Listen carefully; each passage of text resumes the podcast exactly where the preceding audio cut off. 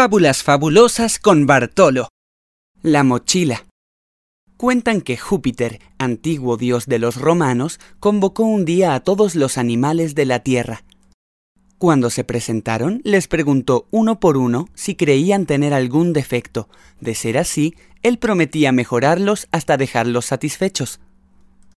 ¿Qué dices tú, la mona? preguntó.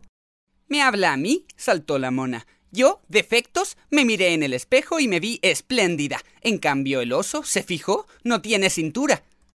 Que hable el oso, pidió Júpiter. Aquí estoy, dijo el oso, con este cuerpo perfecto que me dio la naturaleza. Suerte no ser una mole como el elefante. Que se presente el elefante.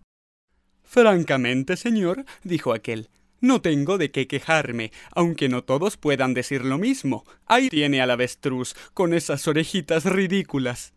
Que pase el avestruz. Por mí no se moleste, dijo el ave. Soy tan proporcionado. En cambio, la jirafa con ese cuello. Júpiter hizo pasar a la jirafa, quien, a su vez, dijo que los dioses habían sido generosos con ella. Gracias a mi altura, veo los paisajes de la tierra y el cielo, no como la tortuga, que solo ve las piedras y las ramas en el suelo. La tortuga, por su parte, dijo tener un físico excepcional. Mi caparazón es un refugio ideal.